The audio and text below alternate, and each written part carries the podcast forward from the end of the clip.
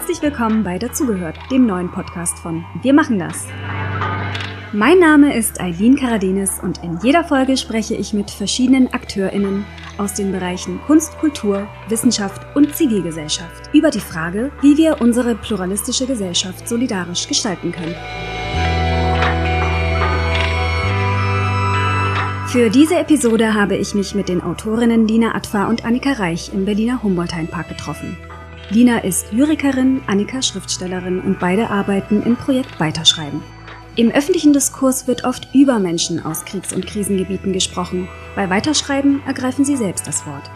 In diesem Literaturprojekt arbeiten die AutorInnen mit und ohne Fluchtgeschichte in Tandems zusammen und veröffentlichen Texte, Gedichte und Briefe auf dem Portal weiterschreiben.jetzt. 2022 feiert Weiterschreiben sein fünfjähriges Bestehen. Zeit also, einen Blick zurück und nach vorne zu werfen.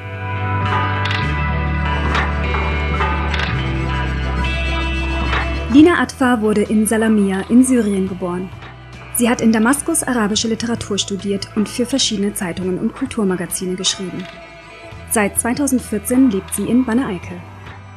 Sie wurde mit dem Hertha-König-Preis für NachwuchsautorInnen ausgezeichnet für den sie von Nino Haratschwili, ihrer Tandempartnerin, bei Weiterschreiben nominiert wurde. 2019 wurde ihr erster Gedichtband, das Buch von der fehlenden Ankunft, auf Deutsch veröffentlicht und gewann den Literaturpreis für die besten ins Deutsche übersetzten Bücher. 2022 ist ihr zweites Buch, Grabtuch aus Schmetterlingen, Gedichte Arabisch-Deutsch, ebenfalls im Pendragon Verlag erschienen. Annika Reich ist Mitbegründerin und künstlerische Leiterin von Wir machen das und Weiterschreiben. Sie schreibt Romane und Kinderbücher im Hansa Verlag und Kolumnen bei 10 nach 8 auf Zeit Online. Ihr neuer Roman Männer sterben bei uns nicht erscheint im Frühjahr bei Hansa Berlin.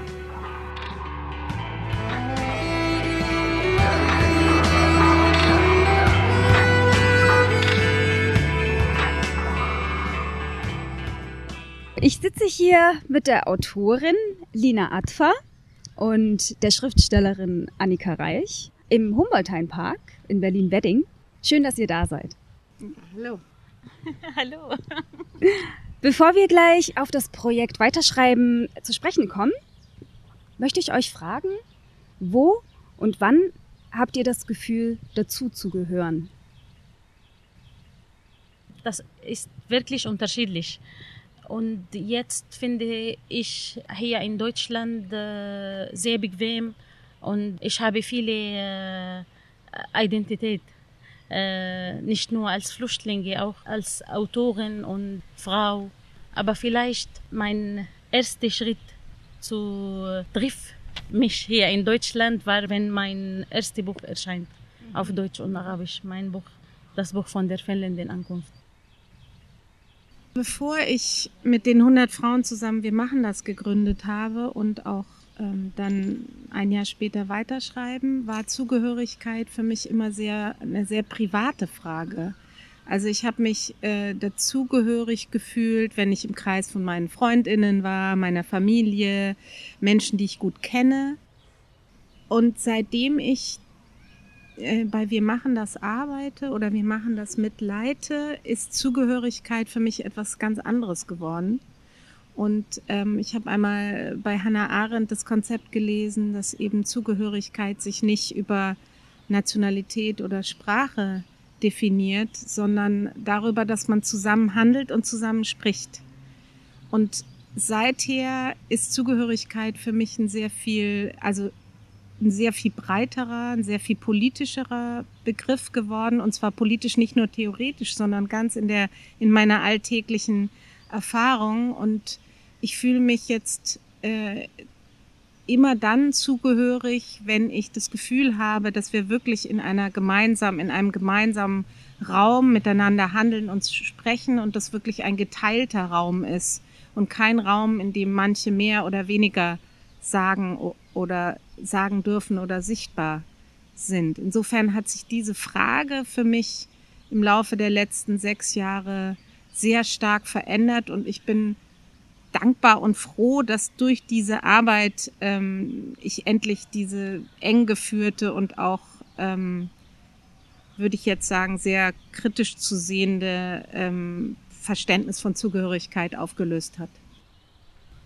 Ich würde ganz gern noch vor den Anfang des Projektes Weiterschreiben zurückgehen. Annika, in einem Text von dir mit dem Titel Aufbruch aus dem Angekommensein, der in dieser Anthologie, die hier auch auf unserem Tisch liegt, erschienen ist, Wir sind hier, Geschichten über das Ankommen, beschreibst du, dass im Jahr 2015 etwas zusammengebrochen ist für dich. Was war das? Also das war auch wieder gleichzeitig ein privater und ein gesellschaftlicher, politischer Zusammenbruch für mich. Also politisch ist für mich äh, die Festung Europa zusammengebrochen 2015.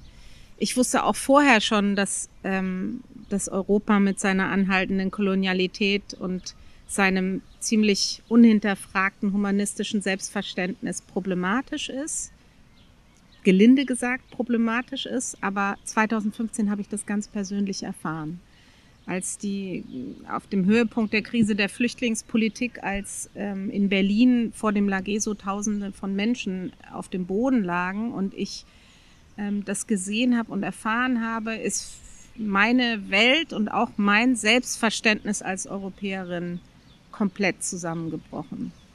Und ähm, das war ein krasses Erlebnis und aber ein ganz, ganz wichtiges Erlebnis und ich bin froh, dass es passiert ist. Ich bin ein bisschen beschämt darüber, dass es so spät passiert ist, aber ähm, es gibt da seither kein Zurück mehr. Das hat mein Leben komplett auf den Kopf gestellt und dann haben wir eben, wir machen das gegründet und weiterschreiben und seither ähm, gehe ich mit diesem Zusammenbruch um und ich versuche nicht mehr den irgendwie zu kitten oder zu vertuschen. Ich möchte nicht von diesem Nicht wissen wollen ins Nicht tun können kommen, sondern ähm, versuche eben seither damit umzugehen.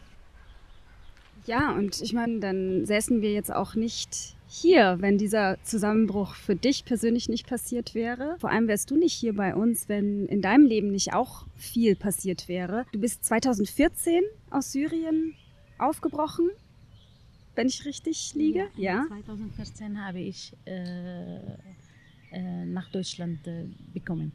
Oder und bin ich. ja. Jetzt lebt ihr, also du und dein Mann Osman, der ja. hier auch sitzt ähm, und uns zuschaut. Ähm, Jetzt lebt ihr in Wanne-Eickel. Ja, Wanne-Eickel. Ja, und seid ihr da gleich hingekommen oder wart ihr vorher woanders? Seit 2014 ähm, bleiben wir in, in Wanne-Eickel. In Wanne-Eickel. Ja. Ich liebe diesen äh, Platz. Bedeutet so viel für mich. Meine Eltern sind äh, meine äh, Nachbarin und ja, ich finde dieser Ort ist warm und hässlich wie meine Stadt in Syrien, wie Salamé.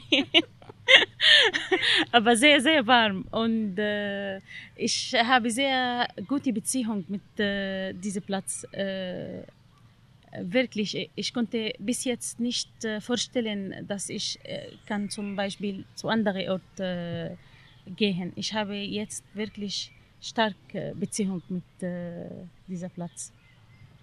Würdest du es als Zuhause bezeichnen? Ja, ich, ich, ich habe das Gefühl, das ist mein äh, Hause. Und natürlich, mein, meine Eltern sind da, meine Nachbarin, und sie wohnen in der Nähe von einem äh, äh, Friedhof.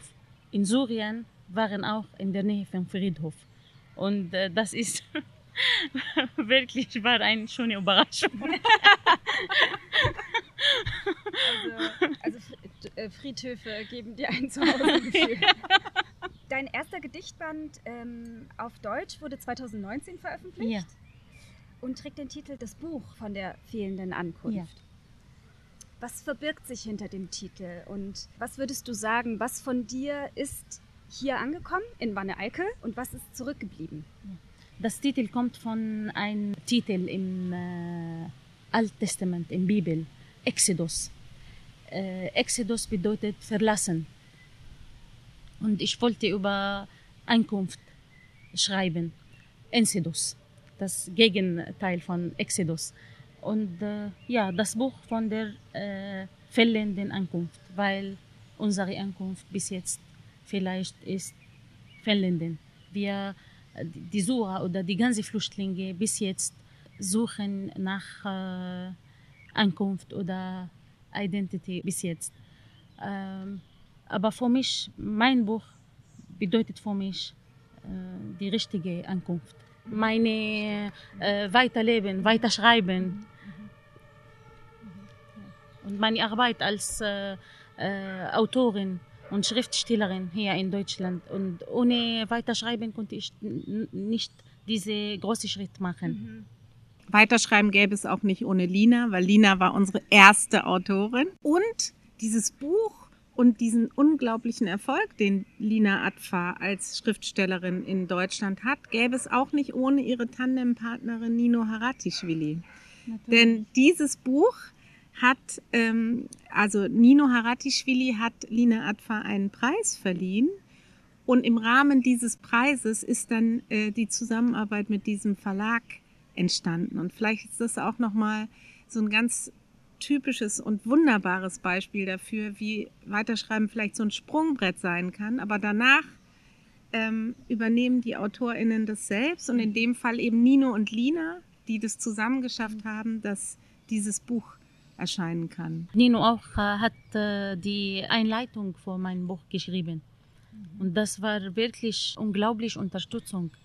Sie hat mich wirklich so viel gegeben. Nicht nur mein erster literarischer Preis in, in Deutschland, auch die äh, anderen Sachen, mein Buch, die Einleitung, äh, Lesungen und Weiterschreiben und Nino haben die Tour vor Kulturwelt oder Kulturgesellschaft in Deutschland äh, geöffnet.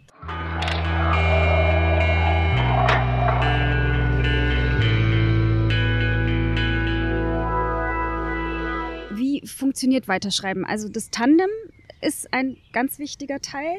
Vielleicht könntest du, Annika, dazu noch was sagen und Lina, vor allem auch du nochmal aus der Perspektive einer Autorin ich kann mir gut vorstellen, dass das auch nicht, nicht einfach ist, immer im Tandem zu arbeiten. Vor allem, wenn man auch, so stelle ich es mir vor, als Autorin oder Schriftstellerin Annika, ich weiß, du bist jetzt auch kurz davor, dein, oder du hast dein Buch jetzt abgegeben ähm, und ich weiß, dass das viel auch mit Einsamkeit zu tun hat und sich zurückziehen und für sich sein. Also wir hatten anfangs überlegt, als wir Weiterschreiben gegründet haben, dass wir eine Website bauen und die Informationen darüber, wie der deutsche Literaturbetrieb funktioniert und was für ÜbersetzerInnen es gibt und so einfach in allen möglichen Sprachen zur Verfügung stellen. Und dann haben wir aber mit ähm, exilierten AutorInnen gesprochen und die meinten, nein, das, da würde kein Mensch draufgehen, weil man weiß überhaupt nicht, woher ist diese Website, wer sind die Menschen dahinter, kann ich denen trauen, das ist viel zu unpersönlich, weil es auch eine Vertrauensfrage ist, ja, in erster Linie. Ähm, und dann sind wir auf diese Idee gekommen, dass wir eben jede Autorin, die nach Deutschland in Exil kommt, mit einer deutschsprachigen Autorin verbinden. Erstens, um eben einen persönlichen, ganz engen, nachhaltig auch wirkenden, weil die arbeiten, die Tandems arbeiten über Jahre zusammen, nachhaltige Verbindung zu schaffen, aber auch ähm, um den deutschen Literaturbetrieb und dessen so unterschwellige Rassismen ähm, auszutricksen, weil wenn ähm, oder vielleicht auch die fehlende Expertise so zu umgehen, weil wenn jetzt eine, eine syrische Lyrikerin im Vilina Atfa, die in ihrem Land bekannt ist, aber hier niemand kennt, im Literaturhaus auftritt, dann wissen vielleicht viele Leute nicht, soll ich dahin, wer ist das, kann ich, äh, ist das was für mich? Wenn die aber mit Nino Haratischvili im Literaturhaus auftritt, dann fragt niemand mehr danach. Ja? Und viele der ExilautorInnen, die gekommen sind, sind in ihren Ländern eben, hatten ein großes Werk, haben Preise gewonnen, sind mhm. ähm, schon sehr etabliert, aber hier weiß das niemand. Und das war sozusagen ein zweiter Weg oder ein zweiter Grund, um diese Tandems zusammenzuführen. Also wir führen eben, wenn wir, wir machen eine Recherche über AutorInnen, wer ist im Land, was, was sind das, machen zuerst eine literarische Prüfung von Muttersprachlerinnen. Dima Albitar Kalaji ist die äh, arabischsprachige Kuratorin zum Beispiel, die schaut sich die Texte an. Und danach, ähm, wenn wir uns dann entscheiden, eine Autorin, äh, einen Autor einzuladen, dann nehmen wir Kontakt auf und dann bringen wir sie in einem Tandem zusammen und dann fängt die Arbeit an. Und ähm, dann veröffentlichen wir äh, so wunderbare Texte wie die von Lina Atfa, die ja ein sehr großes Spektrum an literarischen Möglichkeiten schon gezeigt hat. Gedichte, aber auch essayistische Arbeiten, Kurzgeschichten. Ich glaube, sie schreibt auch an ihrem ersten Roman. Da können wir nachher noch ähm, vielleicht drüber sprechen. Ähm, und dann übersetzen wir die, veröffentlichen sie und laden zu Veranstaltungen ein. Und die Tandemarbeit funktioniert sehr unterschiedlich, je nachdem, wie die Menschen sind. Mhm. Wie du vorhin schon angesprochen hast, Nino Haratischvili ist unglaublich beschäftigt, deswegen sehen die mhm. beiden sich wenig.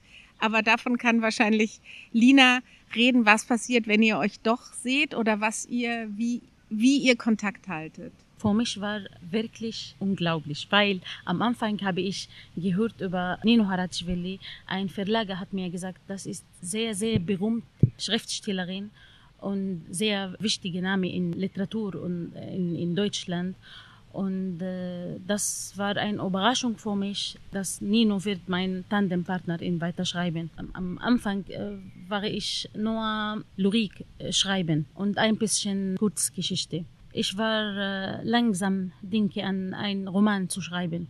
Nino Harachvili war äh, sehr unterstützend für mich, um diesen Roman zu arbeiten und äh, schreiben. Äh, wir unterhalten zusammen über einen Roman zu schreiben, wie kann ich das schaffen, weil äh, es ist wirklich sehr Unterschied, äh, das äh, ein Lyrik zu schreiben, dann ein Roman. Es ist wirklich für mich finde ich das schwer tausendmal, weil das braucht sehr sehr lange Zeit, schwierige Arbeit und das nicht hängt an nur über meinen Mut oder meine Emotionen und das braucht Arbeit und Sitzen.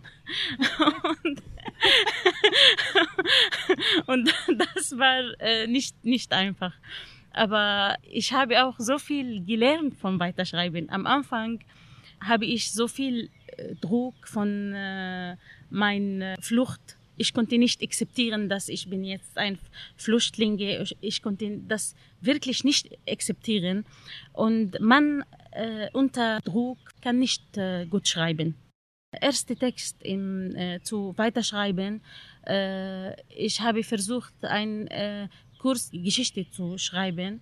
Äh, und das war passiert mit mir. Ich musste nur die Realität schreiben.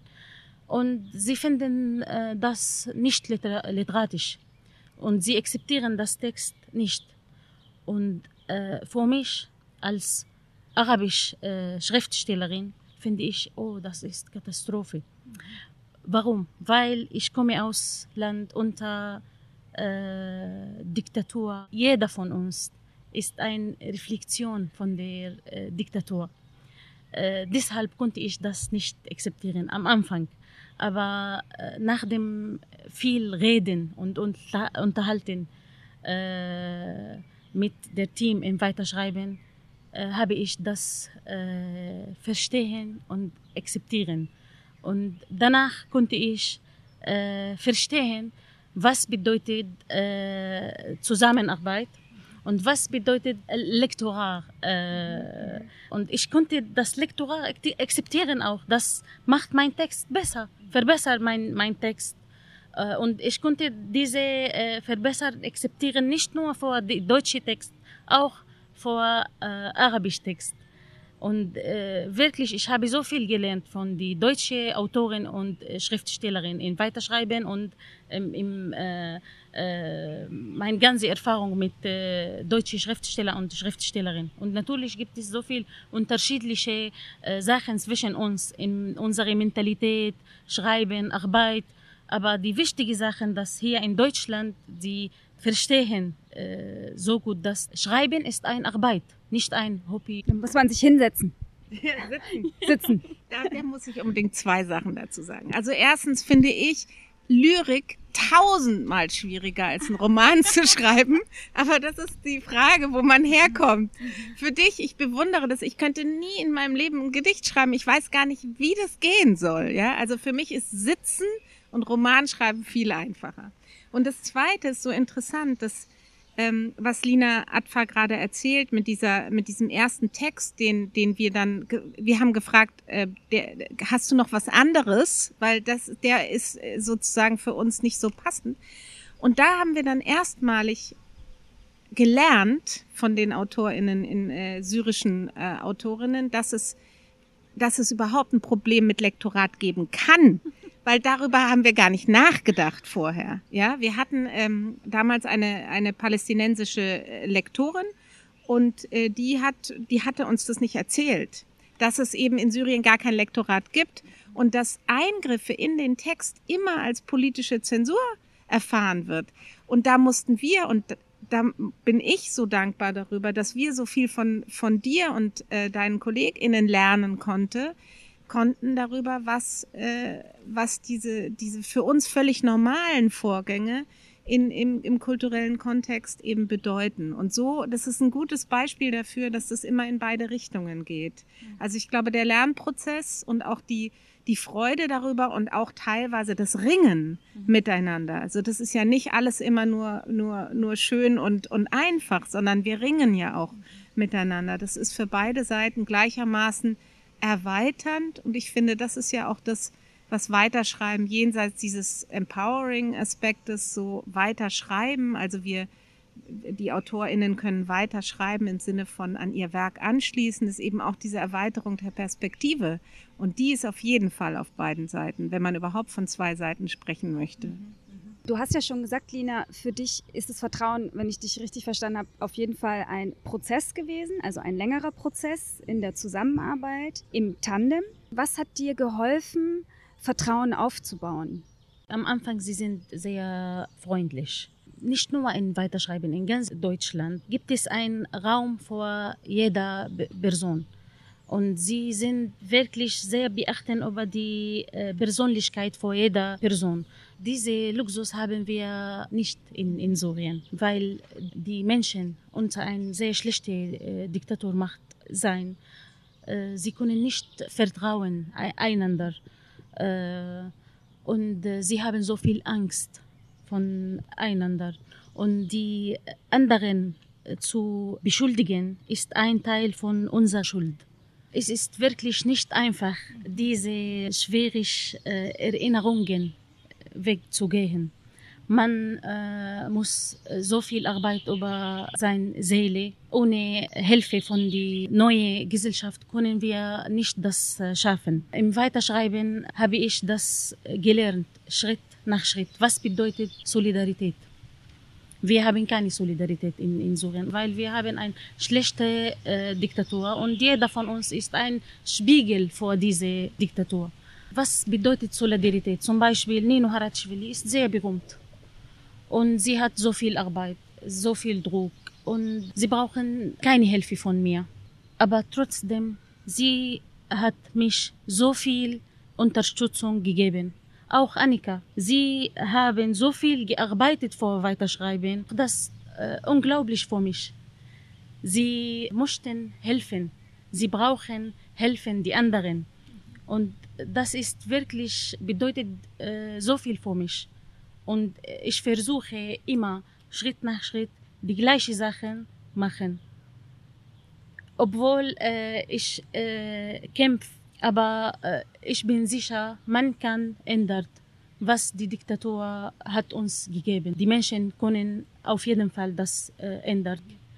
Ja, ich finde es interessant, weil du gesagt hast, Solidarität, was das für dich bedeutet, dass andere Menschen bereit sind zu helfen. Problematisch finde ich manchmal bei derartigen Projekten mit der Zielsetzung, dass äh, eben eine Hierarchie entsteht zwischen denen, die helfen und denen, denen geholfen wird. Wie macht ihr das in Weiterschreiben, vor allem um auch genau dieses Ungleichgewicht vielleicht dem entgegenzuwirken zumindest? Ja, also ich würde vielleicht nicht von helfen sprechen, sondern von teilen. Also wir haben von Anfang an nicht das Gefühl gehabt, also ich hatte nie das Gefühl, dass ich helfe, sondern ich hatte immer das Gefühl, dass ich teile. Also dass Lina und ich zusammen jetzt in dem, dass wir zusammenarbeiten, dass wir was zusammen auf die Bühne bringen. Und ich glaube, also ich bin, wenn, wenn man das Helfen-Wort nehmen möchte, dann hat sie mir genauso geholfen wie ich ihr. Also das ist wirklich ein Teilen. Wir haben ein, wir haben unsere Räume geöffnet und geteilt und beide, Lina Adfa hat ihre Räume geöffnet und geteilt und ich habe meine Räume geöffnet und geteilt. Und deswegen, und nur deswegen kann das funktionieren. Ja, das ist sehr klar Beispiel. Jetzt habe ich eine neue Sache gelernt. ja, vielen Dank. Das ist wirklich Zusammenarbeit habe ich nicht beachtet, weil ich denke auch nur an mich. dass die anderen helfen mir, aber das ist auf jeden Fall, das ist wirklich Zusammenarbeit. Ja, weil ich finde das so einen spannenden Punkt, weil es heißt sehr oft in so Projektbeschreibungen, wir wollen uns auf Augenhöhe begegnen, ne? also auf einer Ebene. Ich habe das Gefühl, die wenigsten Projekte lösen das auch wirklich ein, weil wir, hast du gleich auch am Anfang gesagt, Lina, wir sind ja auch alle ein bisschen der Spiegel der gesellschaftlichen Strukturen und auch der Machtstrukturen, die uns prägen und auch unser Verhältnis prägen. Und deswegen dachte ich auch, es wäre es eben sehr äh, gewinnbringend, eine Folge über Weiterschreiben zu machen, weil ich das Gefühl habe, dass es tatsächlich in Weiterschreiben gelingt. Dass es nicht so ist, die einen helfen den anderen, die einen sind mächtiger als die anderen, sondern eine Zusammenarbeit und das voneinander lernen. Ja, vielleicht kann man dazu noch mal was sagen. Also es gibt ja auf beiden Seiten, wenn man jetzt mal Tandem, also wenn man zwei PartnerInnen da jetzt mal als zwei Seiten beschreibt, gibt es ja auf beiden Seiten etwas zu lernen oder, oder die einen haben etwas, was die anderen nicht haben, ja. Also die, die ähm, AutorInnen, die ins Exil kommen, haben keine Kontakte in den deutschen Literaturbetrieb. Und die AutorInnen, die im deutschen Literaturbetrieb etabliert sind, haben zum größten Teil keinen blassen Schimmer von arabischer Gegenwartsliteratur oder persischer Gegenwartsliteratur. Das sind zwei der größten und reichsten und wunderbarsten Literaturtraditionen der Welt. Und AutorInnen wie ich haben davon keine Ahnung. Also da fehlt uns etwas, mhm. was wir jetzt lernen können von AutorInnen wie Lina Atfa. Und darüber bin ich unglaublich dankbar. Mhm. Das ist bereichernd. Also ich habe neulich mit Annette Gröschner darüber gesprochen. Sie meinte, sie schreibt anders, seitdem sie mit Vidat Nabi in einem Tandem ist, weil sie andere Formen des Schreibens, andere Formen des Selbstverständnisses, andere Formen des Vortrags auch ge, ähm, gelernt hat. Also das war das erste Mal, als ich Lina Atfa getroffen habe, war bei unserer, äh, bei unserer Auftaktveranstaltung vor fünf Jahren. Und da saß ich mit ungefähr sechs, sieben deutschsprachigen Autorinnen im Publikum und plötzlich steht Lina Atfa auf und liest ihr Gedicht vor. Und wir sind alle fast vom Stuhl gefallen, weil die Art und Weise, wie die Rezitation in der arabischsprachigen Welt funktioniert, da das schmieren wir aber sowas von ab. Das, davon haben wir noch nicht mal den leisesten Hauch. Und ich, ich werde es nie vergessen. Wir sind dann danach mit Ulla Lenze, Annette Kröschner, Svenja Leiber und so. Wir standen danach in der Küche und haben uns so angeschaut und dachten, was war das denn? Das war wie eine riesen Eröffnung. Da können wir unglaublich viel lernen. Und ich glaube, deswegen sprechen wir auch nie von Mentorinnen oder sowas, weil das ist es wirklich nicht. Und wenn jemand das missversteht, dann, dann greifen wir sofort ein. Natürlich wissen wir um diese Hierarchien und natürlich kann man die nie ganz vermeiden, aber wir sind sehr transparent und sehr achtsam, wenn wir sie wahrnehmen. Und ansonsten muss ich wirklich sagen, dass alle AutorInnen, Tandempartnerinnen, mit denen ich spreche, mir solche Geschichten erzählen, wie mir, wie ich sie jetzt erzählen kann mit mhm. Lina Adfer.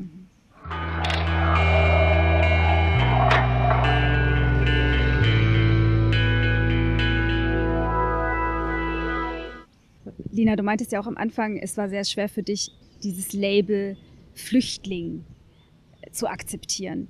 Und gleichzeitig ist es ja, finde ich, ein bisschen so eine never-ending Story in Deutschland. Ähm, ich erinnere mich noch an Diskussionen von vor vielen, vielen Jahren darüber, dass KünstlerInnen mit eigener oder familiärer Migrationsgeschichte immer wieder dagegen ankämpfen müssen, dass ihre Kunst gelabelt wird als Migrationsliteratur, und damit ja auch beschnitten wird ne, und auf ganz bestimmte Themen reduziert wird.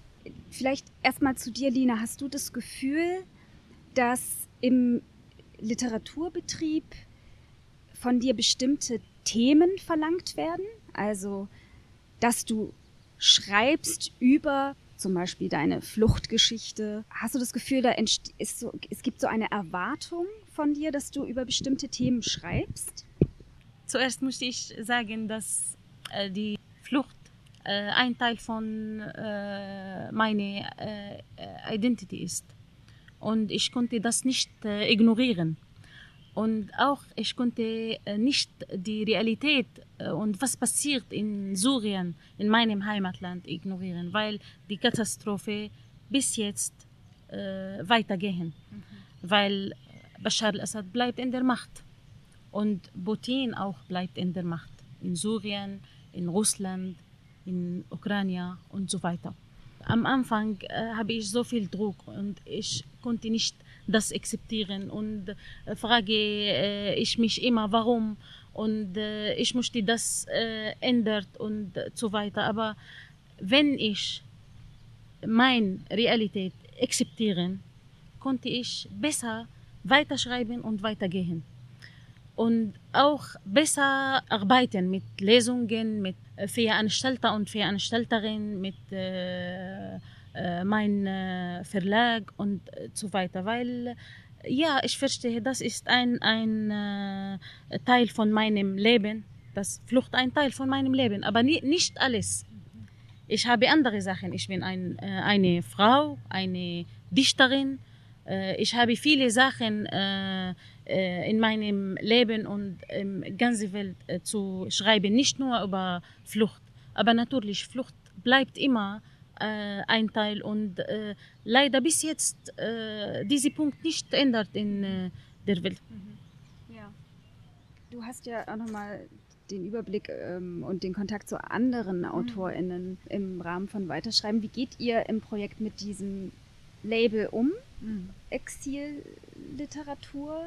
Also Lina Atfa hat ja da einen sehr pragmatischen Umgang dafür gewählt und dass sie auch dann eben eine Expertin ist dafür und das als Teil ihrer Identität annimmt. Viele AutorInnen bei Weiterschreiben möchten eben nicht als Exilautorin bezeichnet werden, die möchten nicht darauf angesprochen werden, die möchten über diesen Teil ihrer Identität überhaupt nichts sagen und die möchten überhaupt nicht darauf festgelegt werden.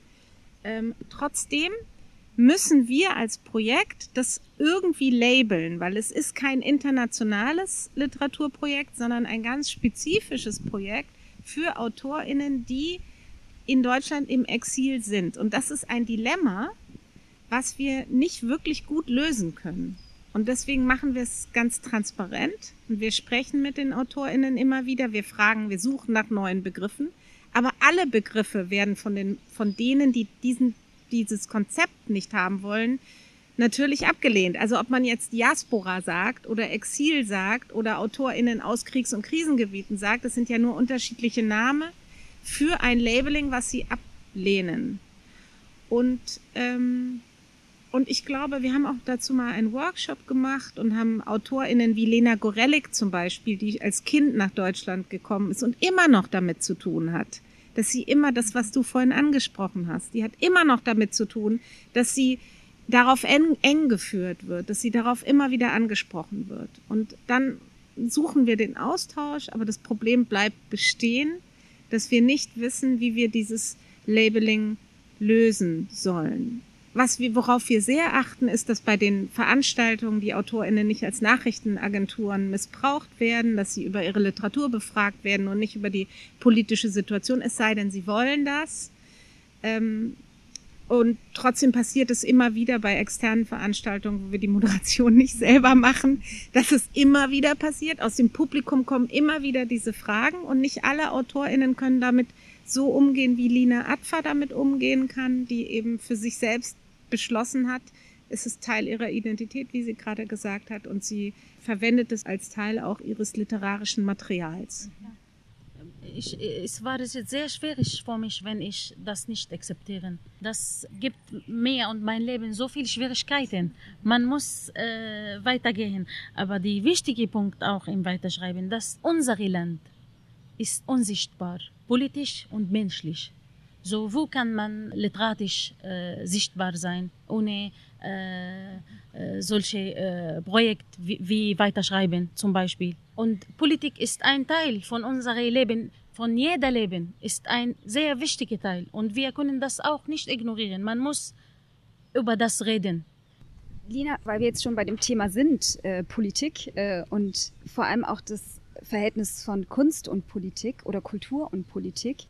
Ich meine, das bestimmt ja dein Leben nochmal ganz grundlegend, weil du aus einer Diktatur äh, kommst und auch in einer Diktatur angefangen hast zu schreiben. Vielleicht könntest du noch mal ein bisschen mehr darüber erzählen, inwiefern für dich das, was du machst, das, was du schreibst und Politik sich beeinflusst haben in der Vergangenheit und vielleicht auch ein bisschen, wie es jetzt für dich ist. Ja. Immer die Diktatoren haben so viel Angst vor Kunst. So, sie äh, machen so viel äh, Tabus und sie verhaften die Schriftsteller äh, und Schriftstellerinnen, die Künstler und Künstlerinnen. Sie kontrollieren die ganze äh, Kulturwelt in ihrem äh, Land. Und äh, ich war nicht erlaubnis, meinen Texten zu teilen mit Publikum äh, oder veröffentlicht in, in Syrien seit 2006. Ich war nur 17 Jahre alt. Ich warte von 2006 bis 2016. Meine erste Lesung war hier in Deutschland in Köln.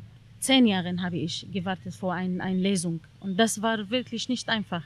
Ich habe so viel Druck, Angst und äh, nervös in, in Deutschland äh, habe ich einen äh, Artikel äh, im, in Zeit Online äh, über was passiert im Geburtstag äh, von ähm, äh, Herr Seehofer. Habe ich so viel Emotionen und ich musste nur schreiben und ich habe das geschrieben und sendet und oh, da, sie, sie haben das veröffentlicht.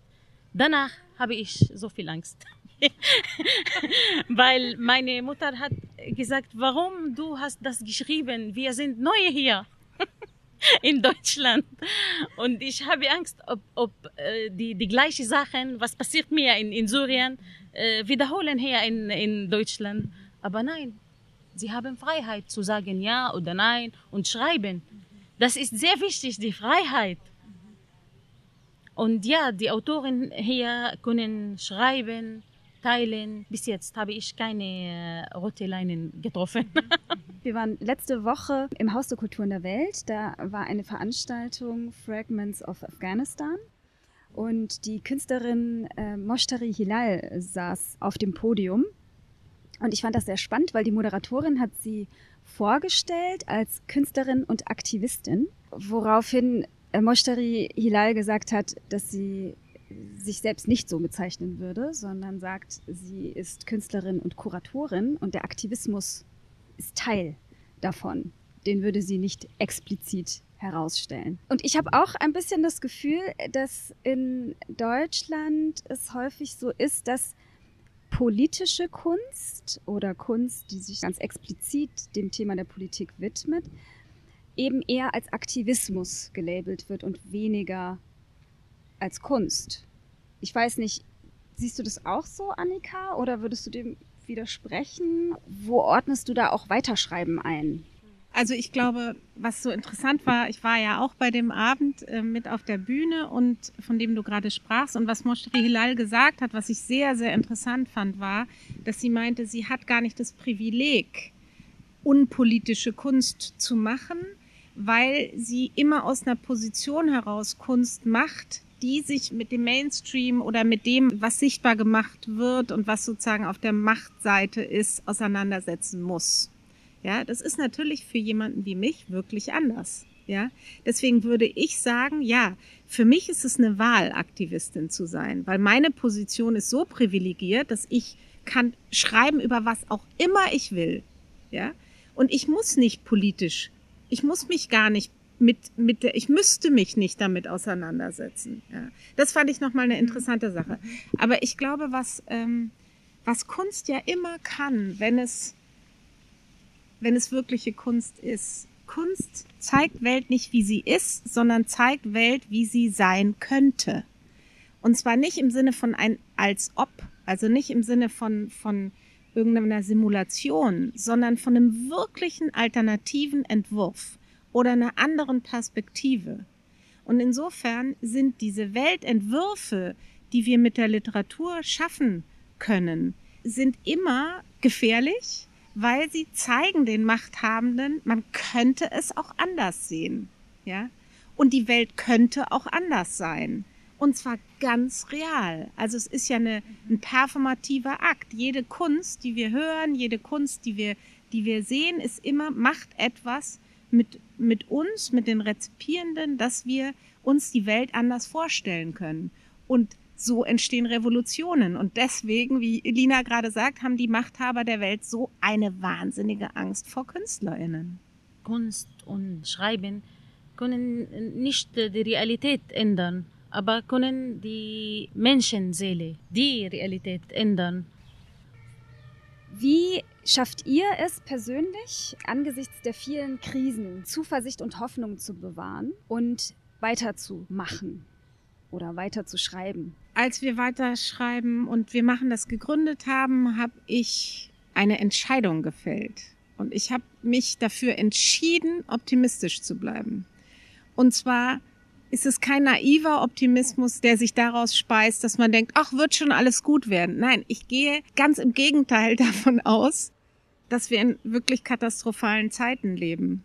Aber genau deswegen habe ich mich entschieden, optimistisch zu bleiben und alles, was passiert, mir sozusagen als Rückenwind für diesen Optimismus einzuspeisen, weil ansonsten könnte man nicht weitermachen und ich möchte aber weitermachen. Ich habe mich lang genug nicht solidarisch genug verhalten und es ist mir ein großes Bedürfnis, diese Arbeit weiterzuführen und deswegen habe ich mich für einen vollkommen desillusionierten, aber nicht in Frage zu stellenden Optimismus entschieden. Schreiben ist mein Weg zu überleben und Schreiben immer kann Antworten finden und Lösungen und Hoffnung. Hoffnung wirklich in dieser Zeit nicht äh, einfach zu, zu, haben. Man muss kämpfen. Und normalerweise die Hoffnung kommt spontan. Aber nein, jetzt brauche ich viel Zeit zu schreiben und träumen, um diese Hoffnung zu haben. Aber trotzdem, man kann auch, wie äh, Annika hat äh, gesagt, man kann auch äh, entscheiden, dass ich brauche diese Hoffnung und ich kann das haben.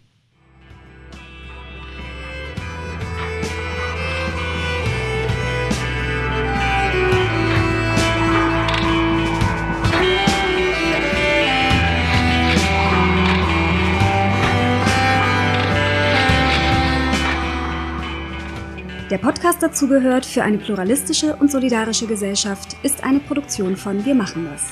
Gefördert von der Senatsverwaltung für Kultur und Europa. Produktion und Postproduktion Axel Scheele. Musik The Devil's Blindspot. Konzept und Moderation Eileen Karadenis. Fotos Svetlana Birjukova. Bildredaktion Marita Isela und Juliette Moabes.